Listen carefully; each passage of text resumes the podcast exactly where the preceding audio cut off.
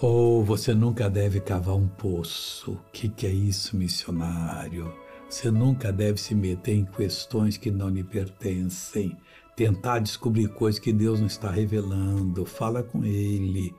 Não entra nessa não, porque eu escuto o que acontece quando a pessoa faz um poço que não foi autorizado fazer. Está bem claro aqui. Cavou um poço a água de Deus, a revelação, brota naturalmente pela palavra. E o fez fundo. Não, eu vou ser melhor do que todo mundo, eu vou descobrir algo que ninguém descobriu.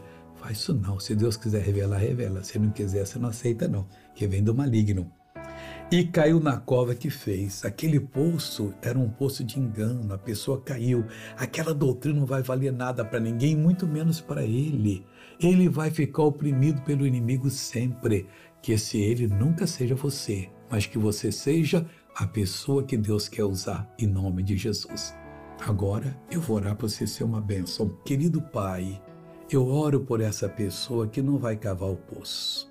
Não, Deus, que vai receber a revelação e vai usá-la e não vai cair em cova alguma.